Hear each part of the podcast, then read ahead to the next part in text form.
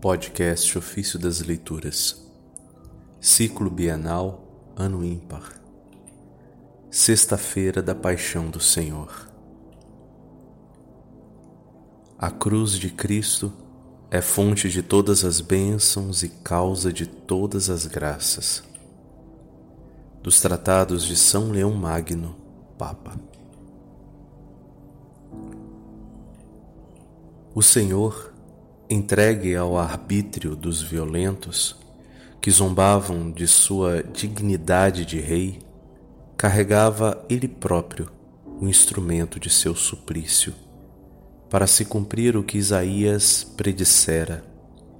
Nasceu para nós um menino, foi-nos dado um filho, ele traz aos ombros a marca da realeza. Isso está em Isaías capítulo 9, verso 5. Quando o Senhor carregou o lenho da cruz, que transformou em cetro de poder, o que foi aos olhos dos ímpios grande zombaria, manifestou aos fiéis um grande mistério. Porque o invicto vencedor de Satanás o poderoso combatente contra as forças inimigas transformou gloriosamente o troféu de seu triunfo e trouxe para todos os reinos em seus ombros, de invencível paciência, o adorável sinal da salvação, confirmando por sua própria atitude todos os seus imitadores, aos quais disse: quem não tomar sua cruz e não me segue, não é digno de mim. Isso está em Mateus capítulo 10, verso 38. Quando a multidão acompanhava Jesus até o lugar do suplício, encontrou certo Simão Sirene, Sireneu que carregou o lenho da cruz pelo Senhor sendo assim prefigurada a fé dos gentios, para os quais a cruz de Cristo não seria vergonha, mas glória. Por essa transferência da cruz, passara dos judeus aos pagãos, dos filhos segundo a carne aos filhos espirituais, a expiação realizada pelo Cordeiro sem mancha e a plenitude de todos os sacramentos. Pois diz o apóstolo: Cristo, nosso Cordeiro Pascal, foi imolado, pois se ofereceu ao Pai como um novo e verdadeiro sacrifício de reconciliação. Não foi crucificado no templo, cuja dignidade terminara nem dentro da cidade que seria destruída por seu crime, mas fora dos muros, para que, cessado o mistério das antigas vítimas, nova hóstia fosse colocada em novo altar. E a cruz de Cristo se tornasse altar, não do templo, mas do mundo inteiro. Ao ser Cristo exaltado na cruz, amados filhos. Não deve ocorrer à nossa mente a mesma imagem que aos olhos dos ímpios, aos quais disse Moisés: A tua vida estará suspensa diante de teus olhos.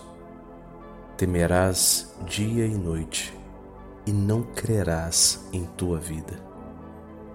Isso está em Deuteronômio 28, verso 66. Ó oh, admirável poder da cruz, ó inefável glória da paixão. Nela se encontra o tribunal do Senhor, o julgamento do mundo e o poder do crucificado. Tu, Senhor, atraíste tudo a ti, e ao estenderes todos os dias tuas mãos a um povo infiel e rebelde, todo o mundo se converteu, reconhecendo a tua majestade. Atraíste, Senhor, tudo a ti, quando todos os elementos preferiram a mesma sentença para a condenação do crime dos judeus. As, as luzes do céu escureceram, mudando o dia em noite. A terra foi agitada por tremores insólitos, recusando-se toda a criação a servir aos ímpios. Tu, Senhor, atraíste tudo a ti, e o que só no templo judaico era celebrado em símbolos velados, passou a constituir um sacramento pleno e aberto a ser celebrado por todas as nações da terra. A ordem dos levitas é agora mais gloriosa, mais ampla, mais ampla a dignidade dos presbíteros, mais santa a unção dos sacerdotes, pois tua cruz é fonte de todas as bênçãos e causa de todas as graças. Por ela, os que creem passam da fraqueza à força, do opróbrio à glória, da morte à vida.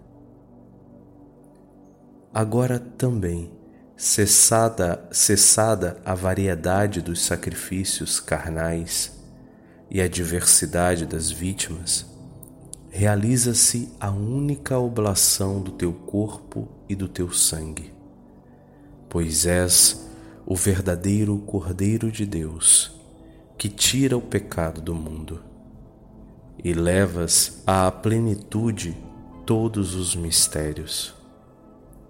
E assim, como há um só sacrifício em lugar de tantas vítimas, também haja um só reino formado de todas as nações.